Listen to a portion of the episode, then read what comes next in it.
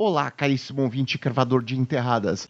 Aqui é Rodrigo Bamondes e você está no update do Big Tree. Será que teremos mais novidades para o All-Star Weekend? Fique ligado. No All-Star Game, o último quarto será sem comerciais. A NBA anunciou que o último quarto do All-Star Game será sem intervalos comerciais.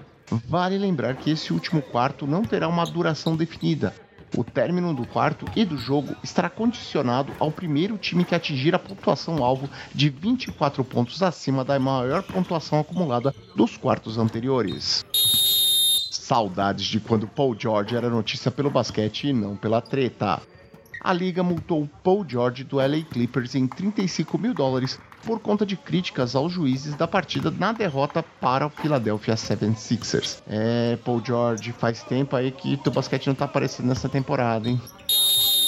E agora, para tudo, porque Giannis Antetokounmpo, o capitão de um dos times do All-Star Game, não pôde jogar.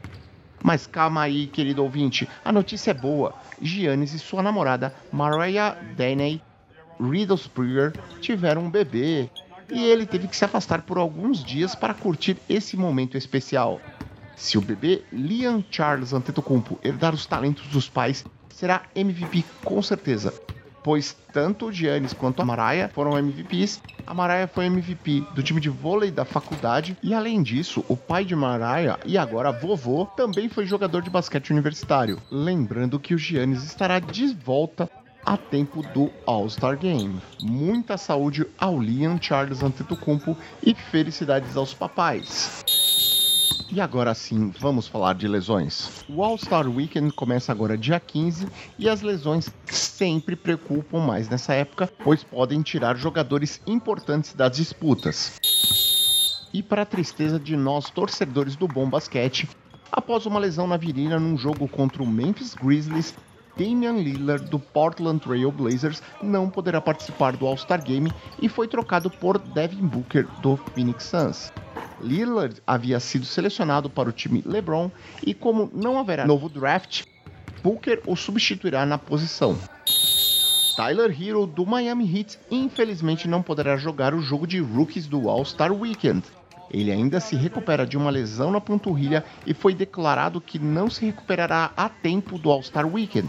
Por isso, ele será substituído por Colin Sexton do Cleveland Cavaliers. Luka Doncic do Dallas Mavericks retornou de uma lesão bem a tempo de entrar em quadra na vitória sobre o Sacramento Kings por 130 a 111.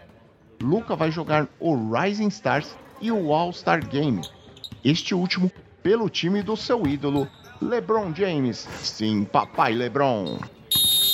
E é isso por hoje. Vamos torcer para que seja um All-Star Weekend acima da média e que as mudanças do All-Star Game tragam a competitividade que a liga espera.